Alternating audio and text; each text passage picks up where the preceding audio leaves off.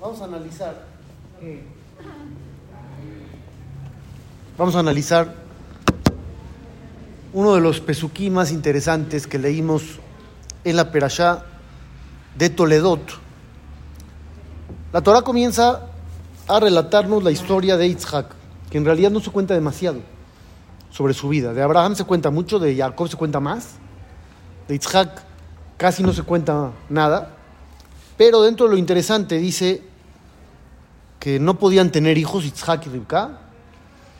Yitzhak la Hashem le Yitzhak se puso a rogar, así dice Rashi, no a rezar, a rogar, a suplicar.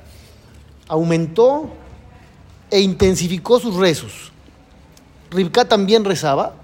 Al final Hashem recibe las tefilot y Rivka queda embarazada. Sin embargo, hay algo inusual en el embarazo de Rivka. abanim bekirba. ¿Qué significa baitrochetsu? Dice Rashi, el comentarista, Mahi ritzazu. ¿Qué es baitrochetsu? Como de correr, como de querer ir a algún lado. Entonces Rashi pregunta, ¿qué es eso? Entonces trae lo que dicen los jajamín. Cuando pasaba por un lugar bueno de Torah como la yeshiva de Shemba Eber, sentía que el bebé quería salir. Cuando pasaba por un lugar de idolatría, también sentía lo mismo. Otra opción que dice Rashi es que los bebés peleaban entre ellos constantemente. Batomerimken de anoji. Y ella dice, si esto es así, ¿para qué lo quiero? ¿Para qué quiero tanto sufrimiento? Batelech lidrosh et Hashem. Y fue al Beta Midrash a pedir un consejo, a que le dijeran qué estaba sucediendo. Ahí es donde a Kadosh le manda a responder, Shene Goim Bebitnech. Hay dos bebés, y de esos dos bebés van a salir dos naciones, Shene Leumim, dos pueblos. Ulom Milom Yematz Berabi Abotzair. Realmente siempre van a estar peleando, no van a estar tranquilos. Uno va a estar arriba, el otro abajo, y viceversa. Constantemente va a haber este tipo de pelea. Y con eso Rivka se tranquilizó. Ya no siguió preguntando por qué, para qué. Se quedó con esta información.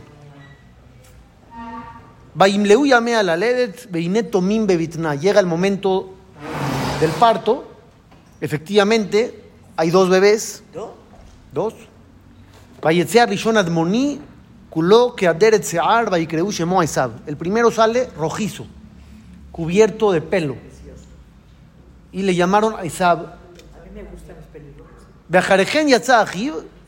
Después sale su hermano, Bellado Besab, con la mano agarrando el talón del otro. Y le llamaron Jacob. Dice aquí, Itzhak tenía 60 años cuando esto sucedió. Aquí se pone interesante. Dice, crecieron los jóvenes. Cuando eran chiquitos, la gente no se da cuenta. Tú ves las fotografías de primaria y todos se ven buenos, bonitos y jóvenes. Ve los 30 años después, a ver, uno salió bueno, uno salió medio medio, uno salió asesino serial, ya cada quien tomó su camino. Isab se convierte en un hombre de campo, un cazador. Jacob Ishtam Yoshevo Alim, Jacob es un hombre bueno, íntegro, que está más en la casa, más estudiando, más espiritual. Ahí viene la parte en la que me quiero enfocar. Itzhak amaba a Esav. Befib. ¿Por qué? Literalmente se entendería porque cazaba para alimentarlo. Literalmente se traduce Kitzaid Befib, porque la caza, con Z, estaba en su boca. O sea, esa cazaba animales y le traía comida. Berribka o de Jacob. Y por otro lado, Ribka ama a Jacob. Está muy extraño que Isaac ame a Esab por eso. ¿Por qué? Porque le traen de comer. Pero no dice eso ahí. Porque le da de comer ya. No, pero también había una interpretación que la caza en su boca era como que él cazaba a la gente, como que tenía el don del habla. Ah, entonces hay otra explicación.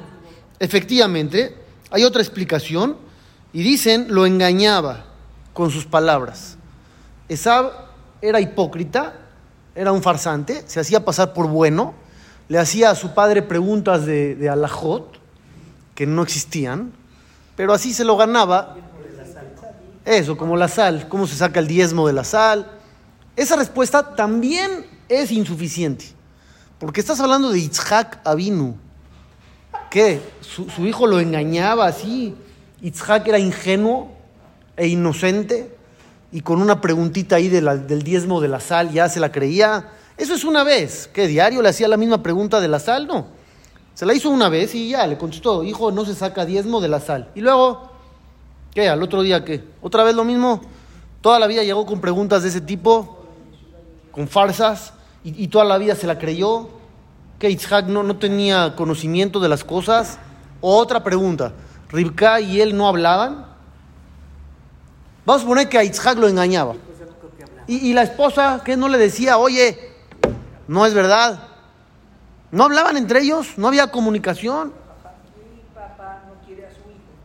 No, pero estamos hablando de un rasha malvado, asesino que cometía adulterio, violaba mujeres, secuestraba mujeres, idolatría. Por eso dije, no sabía, era ingenuo.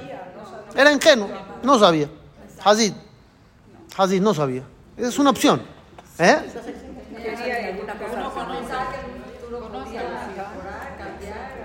Entonces está raro, está raro.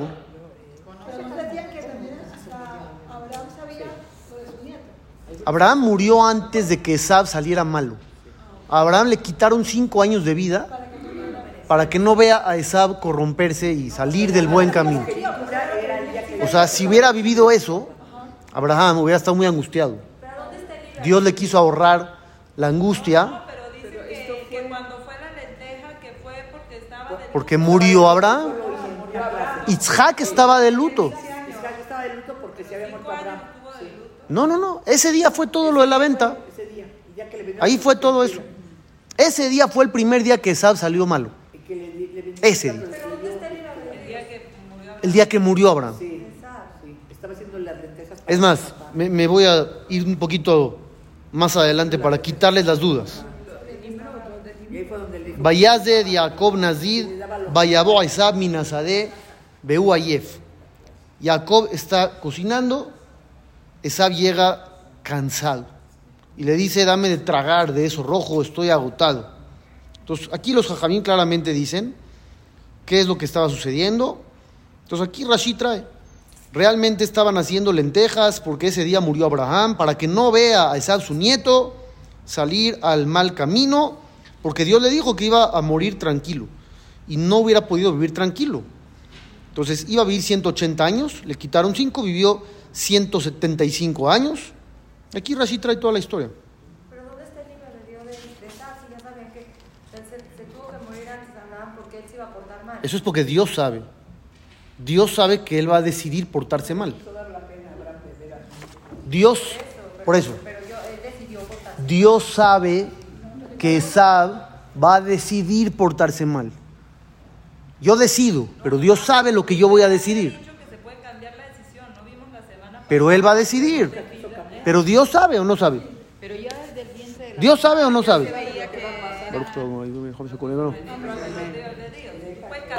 No, no puedo, no. Yo puedo hacer lo que yo quiera. Yo puedo hacer lo que yo quiera. Y Dios sabe al final qué voy a hacer. Yo lo decido. Pero Dios ya sabe lo que voy a decidir. Entonces, con esa información que Dios ya conoce lo que yo decido, Dios hace cosas, como aquí. Esab decidió ser malo. Dios ya sabía que él iba a decidir ser malo. La decisión la toma Esab, pero Dios ya sabe la decisión. Entonces toma acción. Entonces llevó a Abraham a vino antes. ¿Por qué venía cansado? Esab. Eso, muy bien. Entonces dice Rashi algunas opciones. Beú Ayef Berretzijá. Estaba cansado de matar. Ya no aguantaba más. De matar gente. Y hay otros jamín que traen aquí idolatría, adulterio, que secuestraba mujeres comprometidas y las violaba. Entonces está, está fuerte lo de Sab, no es cualquier cosa. Entonces, como preguntamos, ¿qué pasa con Itzhak Avinu? Itzhak Avinu es ingenuo, no sabe nada, lo engaña con frases fáciles de la sal y se hace pasar por bueno. Y si fuera así, vamos a suponer que a él lo engañaba. ¿Y, y Ribka qué? Ribka dice que amaba a Jacob. Entonces Ribka sí sabía la verdad. No, no le contaba a su marido nada. No le decía, oye, no es así como tú crees. Pues vamos a ver. Vamos a analizar. Dice el Midrash. Vejiló allá vino Yodea Esab Shem Keurim. Ahí está la pregunta. Dice el Midrash. ¿Qué acaso Itzhak, nuestro padre, no sabía que Esab se comportaba mal? Directo, ahí está la pregunta. Aló, además hay un pasuk en Teilim 139. Ustedes saben más Teilim que yo, verifiquen si es verdad. Aló, mesaneja Hashem esna. A los que tú odias a Hashem, yo odio también. ¿Sí lo han leído o no? ¿O no les suena? Entonces, si es un malvado asesino, idólatra, adúltero, hay que odiarlo. Así pregunta el Midrash. Entonces, ¿por qué Yitzhak lo quería? Ela, ahí está la respuesta del Midrash. Shaya Ohabó Befanab Bilbad. Cuando Esab se presentaba, Yitzhak le mostraba amor. Cuando Esab no estaba, Yitzhak se sentía pésimo de lo que estaba haciendo su hijo. Y no le gustaba para nada. Y, odiaba ese mal camino. Pero cuando Itz- Yitzhak veía a Esab, Esab apenas entraba por la puerta, Ohabó Befanab, le mostraba amor. Que dele carebobe le mosjó para acercarlo, para jalarlo al buen camino. Pues de todas formas a un hijo se quiere, ¿no? Siempre está buscando justificación a los O sea, de todas formas a un hijo se quiere. Se supone. Se supone. Teraj, el papá de Abraham Avinu, lo entregó a que lo mate Nimrod. Está usando el papá. Como el papá tenía otras ideologías que el hijo, sacrificó a su hijo, dijo ya, te lo doy a Nimrod y que lo maten. Así fue con Teraj. ¿Cómo llegó Abraham con Nimrod? El papá lo entregó. ¿Puedo hacer una pregunta chiquita? Perdón, es que esta historia tiene muchas raíces. Es verdad que a Rivka, por ejemplo, también, cuando ella sabía y le dijeron que iban a ser dos naciones, ella sintió como a- alegría. Alivio. Que le daba angustia, por ejemplo, que fuera una persona hipócrita. Sí, claro. Que fuera una persona buena y que tuviera... Cuando Sí, es verdad. es malo al 100, qué bueno que es malo al 100. Pero Eh, puede correcto. uno que va a ser bueno al 100. Sí. Entonces yo creo que por eso también ya ella lo quería desde el principio, porque sabía que de ahí... Pero Ribka no lo quería. Itzhak es el que lo quiere. Ribka no. Beamru Rabotenu continúa el Midrash y dice, ya dijeron los Jajamim, en la Gemara, Leolam tehe yamin mekarebet besemol doha, que es al revés, la frase en la Gemara, Leolam tehe semol doha be yamin mekarebet, aquí lo trae al revés. ¿Qué significa eso? Con la mano derecha tienes que acercar y con la izquierda tienes que alejar. ¿Se acuerdan que habíamos hablado de esto? ¿Cuál es el caso original sobre el cual se dijo esa frase? Que dice hay que alejar con la izquierda, que es la débil, y acercar con la derecha, que es la fuerte. Quiere decir que tienes que acercar más de lo que alejas. Entonces, debido a eso, Itzhak le mostraba amor a Esau para acercarlo, jalarlo.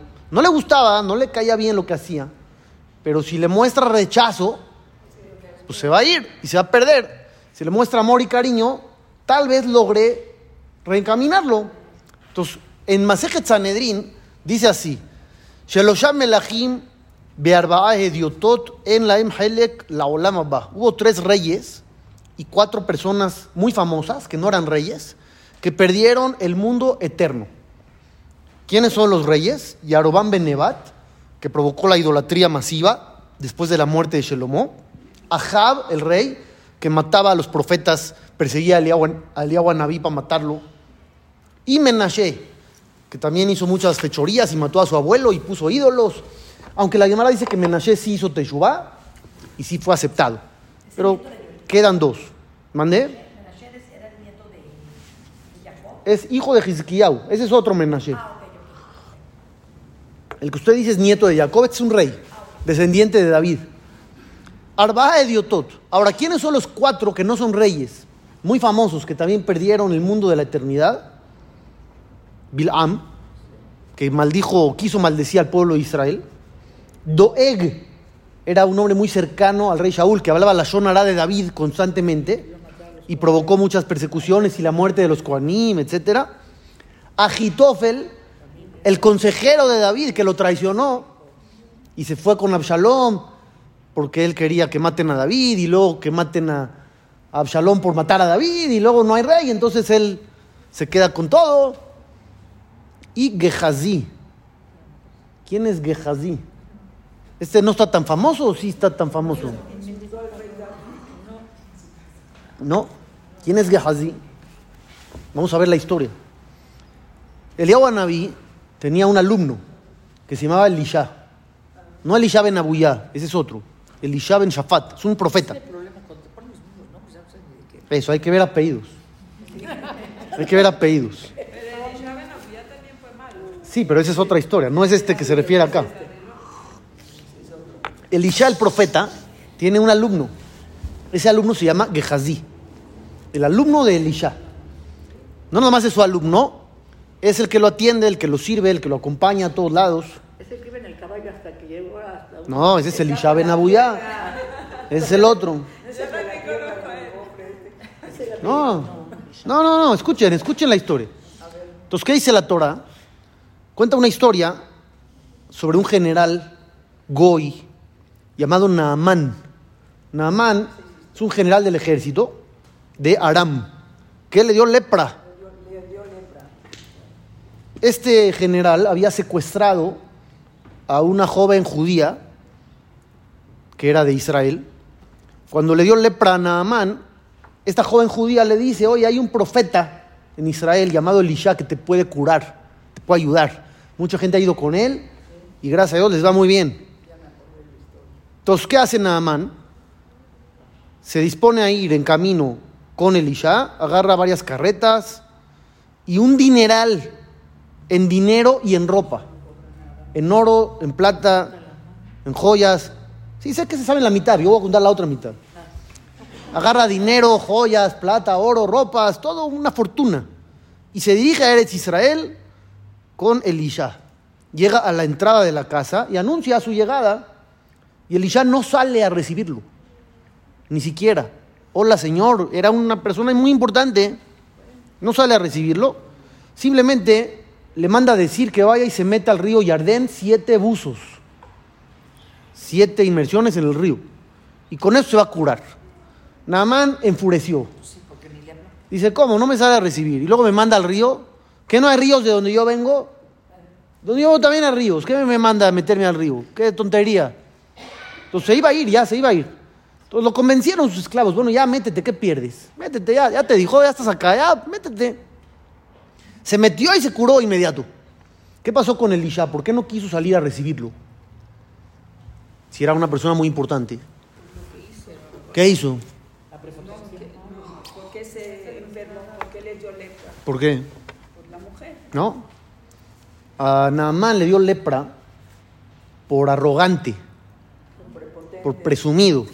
Entonces, si Elisha sale a recibirlo, va a alimentar el ego de Naamán y el pecado va a continuar y no se puede curar. Entonces, no lo salió a recibir para bajarle el ego. Y luego métete al Yardén, siete buzos, tienes que bajar, bajar, bajar, bajar, bajar. Eso es el, lo que representa la humildad. Entonces, cuando ya bajó siete veces y aparte no lo salió a recibir, ya adquirió un poco de humildad, ahora sí ya sales y, te curas. Sin embargo, pasa aquí la parte más importante de la historia. Naamán está vuelto loco de lo que acaba de pasar y empieza a decir palabras impresionantes. Y nena yadati quien Elohim mejor be Israel. Yo sé que el único Dios que existe es el Dios de Israel.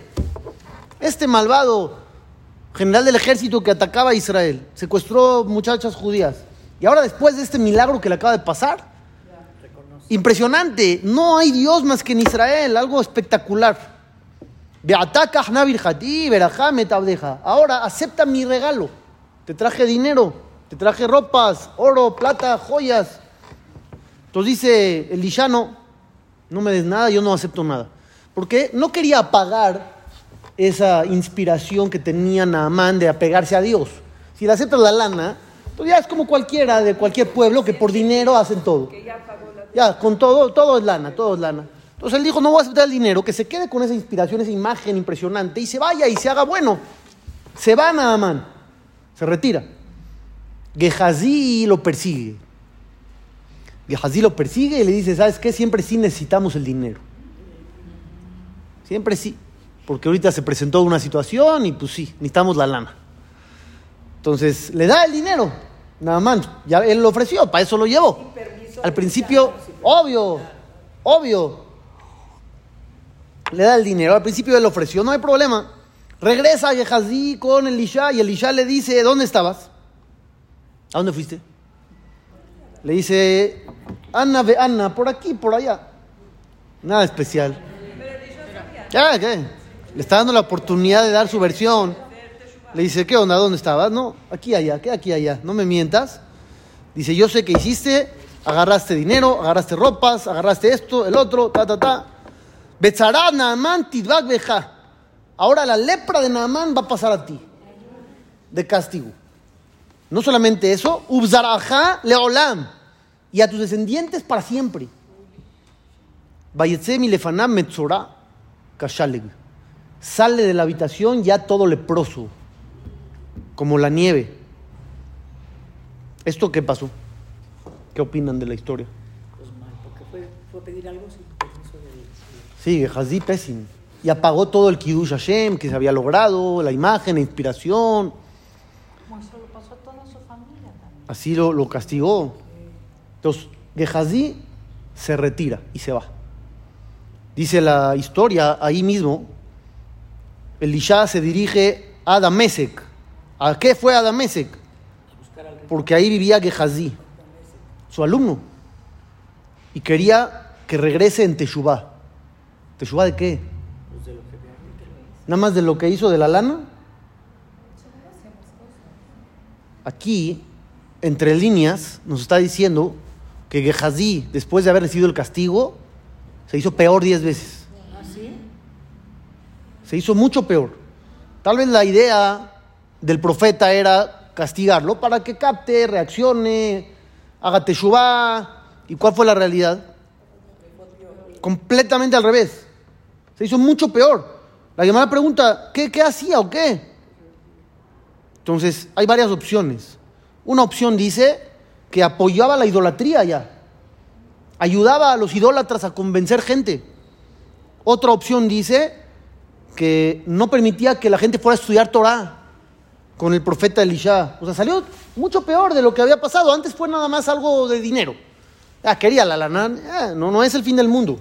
Pero ya hablando de idolatría, hablando de, de que no estudien. Toda su descendencia, o sea, Pero no dijo que se arrepentía.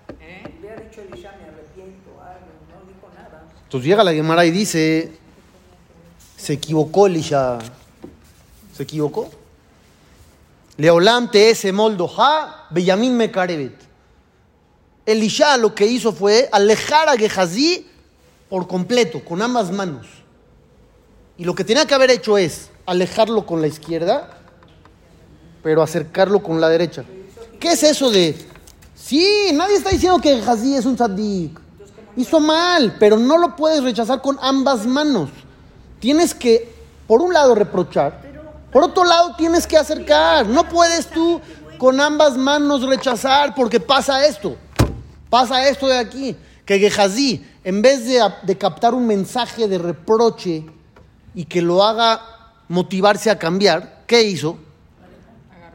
Ya no quiero nada. ¿Por qué? Porque si eres tan duro conmigo, quiere decir que mi error es garrafal.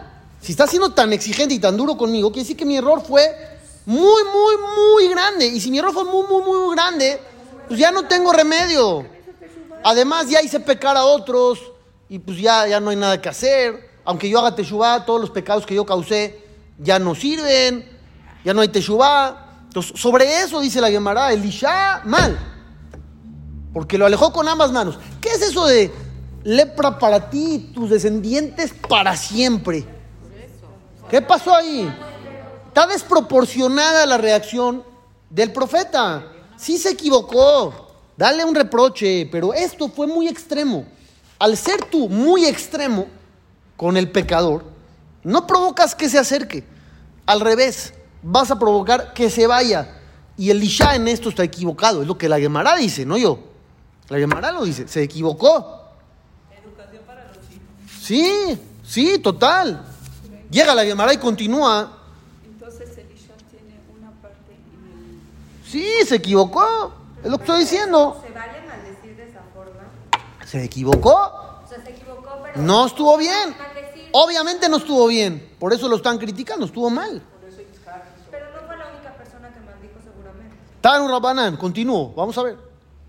Leolam te ese moldo jabe y amin me carebet. Siempre aleja con la izquierda, pero acerca con la derecha.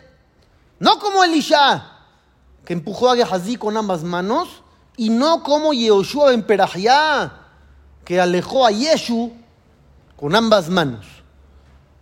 ¿Qué es la historia? Se la saben, pero voy a enfatizar en la parte importante. La historia nos dice que Yehoshua en Perajía se había escapado de Eretz Israel porque había un rey llamado Yanai que mataba a los jajamim. Entonces Yeshua en Perajía es un jajam muy grande, estaba en riesgo de morir. Entonces fue a Egipto, a Alejandría. Pasó el tiempo y Shimon ben Shattach, uno de los grandes líderes de Israel, le mandó a decir, ya no hay peligro. Ya, tranquilo, ya pasó, ya murió el rey, entonces puedes regresar. Yoshua en Perajá emprende el regreso y lo acompaña un alumno. Cuando están de regreso en el camino, se hospedaron en un lugar donde los trataron increíblemente bien. Entonces le dice Yoshua en Perajá a su alumno, mira qué increíble, qué bonito la anfitriona. ¿A qué se refería? A que los atendió increíble. Entonces dice el alumno, ¿por qué dices que está bonita? Sus ojos no están bonitos.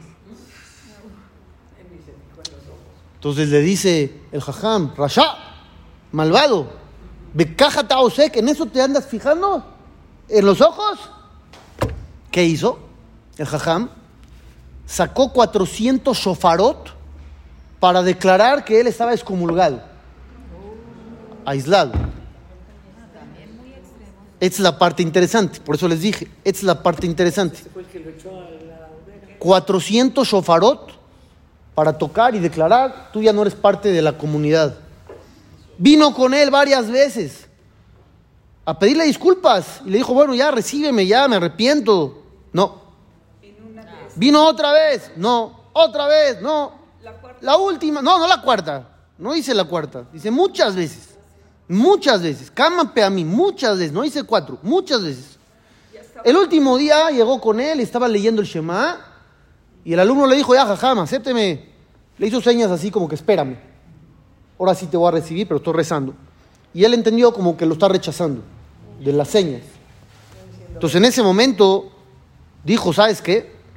Si ya no tengo remedio, si ya me está rechazando, pues ya qué hago aquí? ¿Ya qué estoy haciendo? Ya no hay remedio. Mira cómo me hizo, mira cómo me aleja, no me perdona. Ya no hay remedio. ¿Qué hizo? Se fue del pueblo de Israel, empezó a hacer sus cosas terribles. Kishef, Beesid, Beediah, Et Israel. De ahí Yeshu empieza a formar su propio grupo, mostrándoles maravillas y milagros, que al final ese grupo es el que hizo toda esa nueva religión y acabaron matando muchísimos miles y millones de judíos y haciéndolos sufrir por toda la historia de la humanidad. Dice la Gemara, Ama Rabbi Shimon ben Elazar, Leolam ese moldo habe y amin carebet. Tuvo pésimo lo que hizo Yeshua en Perajá. ¿Por qué? Porque lo alejó con ambas manos. Usó demasiada fuerza en su contra. ¿Qué es eso de 400 shofarot? ¿Por qué 400 shofarot? Y si sacas uno, es suficiente uno también para declarar que estás comulgado. Necesitas 400 shofarot. Entonces hizo demasiado en su contra. Demasiado. Too much. ¿Se debe de pedir perdón tres veces o cómo Pero no le hizo nada a él. Él le está diciendo, ya, me arrepiento, regreso, acéptame, jajam, ya. No, Que ese fue el error más que los 400. Todo, todo junto. Todo junto. Todo junto fue demasiado extremo. Es algo que iba a pasar. No, eso es mentira. ¿Cómo es algo que iba a pasar? ¿Cómo? Esa, la religión cristiana. Entonces, entonces todo el mundo que hace algo malo igual iba a pasar. No, fue provocado por Yeshua en Perajá. La Gemara lo dice. Si yo mato a alguien, igual se iba a morir, ¿no? ¿Cierto o falso? Y yo entonces no soy asesino. Entonces, muy bien. Aquí Yeshua en Perajía fue el causante. Por eso, Yeshua en Perajía, si igual iba a morir de otra manera, si igual iba a morir de otra manera, ¿por qué castigamos al asesino? ¿El asesino es castigado o no? ¿Por qué? ¿Por qué? Si igual el otro sí iba a morir. Si no lo mato yo, le cae un rayo. Lo atropellan. Es lo que usted dice, no lo que yo digo. Hable, hable. Es algo que iba a pasar. No. Pero el asesino, o sea, yo te, a ver, paró. eh, Para, oh, sí, porque fue una promesa de Dios. Dios ya había prometido antes. Aquí no. Entonces ya usted acabó con el libre albedrío del planeta. Ya nadie es culpable de nada porque todo iba a pasar igual. a lo mejor iba, iba a morir de otra manera, con Eh, un accidente, con otra ¿Por qué Yeshu se fue? ¿Por qué Yeshu se fue? Porque Yeshu se fue. Sí. Porque, ok, a lo mejor. ¡Ah! Y a lo mejor. ¿Qué ok? ¿Por qué? Le estoy preguntando. Usted no me deja hablar ahora. ¿Por qué Yeshu se fue? Podría haber sido su cabeza. No dice eso aquí. no dice eso aquí. No es cierto. A ver, todos esos, esos malvados de Hamas. y Eso. todo Va a pasar algo. No son No malvados. es la cabeza de ellos que está pasando. ¿Qué es la cabeza de ellos? Son Reshaim. ¿Qué es la cabeza de ellos? Reshaim. Libre albedrío. Ellos eligen hacer lo que hacen. Nadie los obliga. Pero lo que yo no entiendo es cómo pasó con esa. O sea, yo tengo ahí un conflicto en dónde entra el, ri- el Ah, ahorita regreso a Esab. Ahorita regreso a albedrío. Ahorita regreso. Sí, como en todo. Como en todo. Dios ya sabe lo que va a pasar en toda la historia de la humanidad. ¿Sí, ¿Es cierto o no? ¿Sí o no? Ajá, pero entonces aunque cambie el libre albedrío ya va igual. O sea, lo que yo entiendo que Eso. dice Lino, lo que pasó con esa. Lo que usted decida al final es lo que Dios sabe que va a pasar. Dios al final sabe que se va a crear una. Eso, sí sabe, claro que sabe. No, Dios no impulsó nada. Es la gente, la persona tiene poder. Porque si no, no somos más que títeres. Pero entonces, ¿dónde está el, el, el poder de la. O sea, a mí me crea conflicto. Somos títeres. Dios quiere hacer lo que quiere hacer, tiene su historia ya contada y nosotros nos disfrazamos de botargas y hacemos de personajes. No, no es así. No, no. Dios no decide que yo voy a hacer y, y- que el otro va a hacer. Uno hace. Si no, ya no tenemos responsabilidad de nada. También el rabino se portó muy arrogante, o sea, que- Por eso lo critican. Justo por eso lo critican. Acéptalo y ya. Ya se arrepintió, ya déjalo. Entonces, bueno, No le tocaba morir a la persona, Dios no lo permitió. no es así, no es tan sencillo como ustedes creen. No es tan sencillo como ustedes creen. No me voy a meter en eso mucho, nada más les voy a aventar un tip para que se lo lleven. Por eso, les voy a aventar, les voy a aventar una. Por eso, les voy a aventar una para que se la lleven. Reubén salvó a Yosef. ¿De qué lo salvó? Los hermanos lo querían matar. Dice Reubén, ¡ah!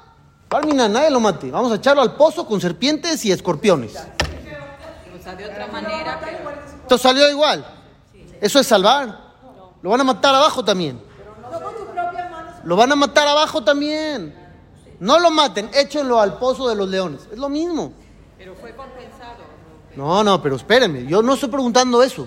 Estoy preguntando qué tipo de salvación es esa. ¿Eso es salvar? Espérenme, no me deja hablar, ahora voy yo. No puede llamarse eso una salvación, ¿cierto? No se puede salvar. Si lo echo al pozo de, los, de las serpientes y los escorpiones, no es salvar. Entonces, ¿por qué la llamará? Y la Torah dice que lo recompensaron y que salvó. Eso no es salvar. Entonces contesta el Ora Jaim Akadosh, Rabenu Jaim en Atar. Dice, realmente, si Dios no quiere que se muera, las serpientes no le van a hacer nada. ¿Y entonces por qué no lo deja fuera? Si Dios no quiere que se muera, los hermanos tampoco.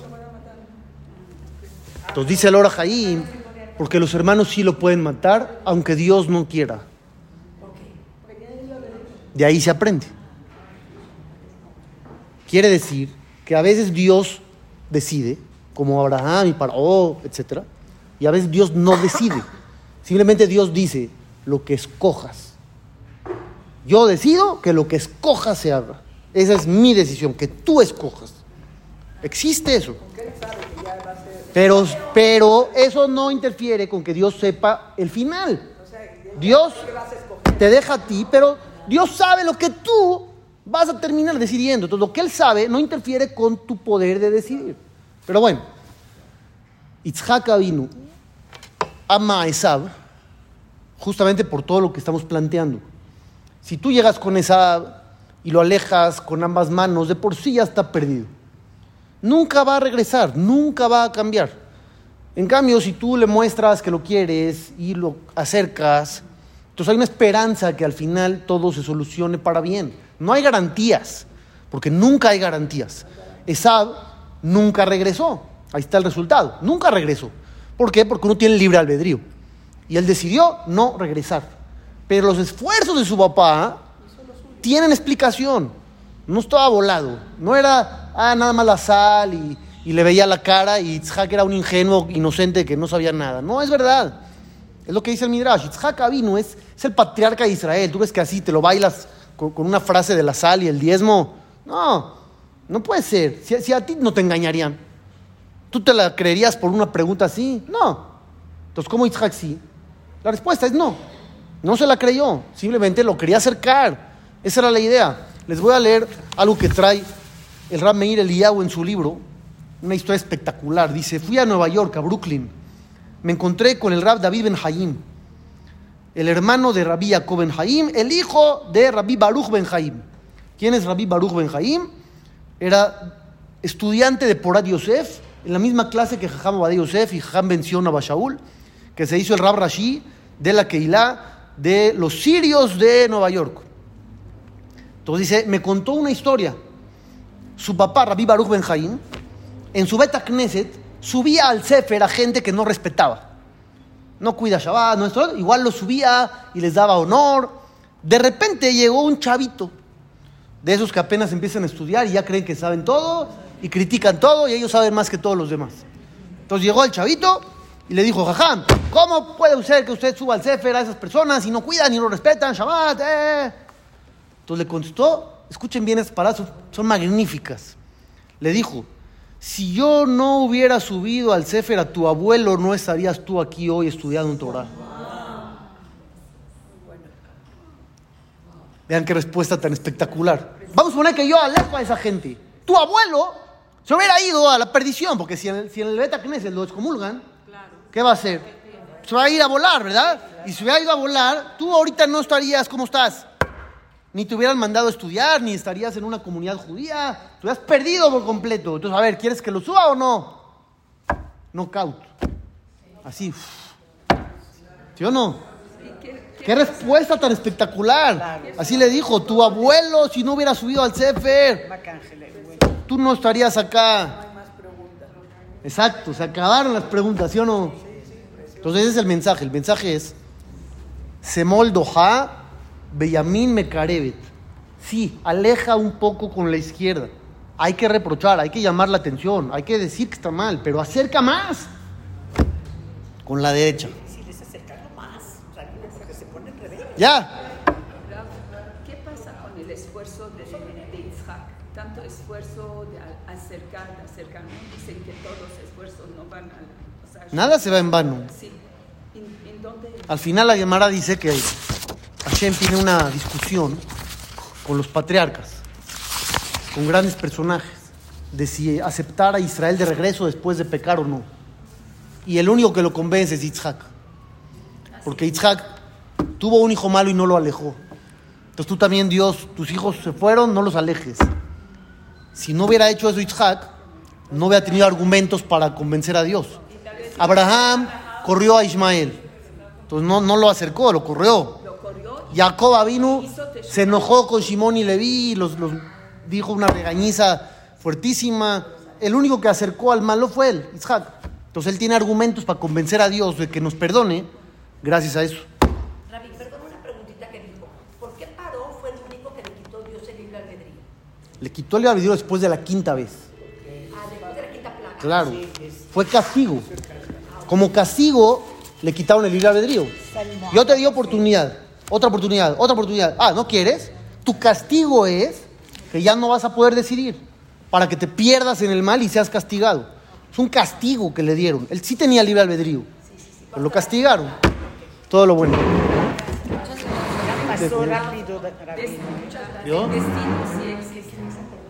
Hay cosas que están decididas y hay cosas que no.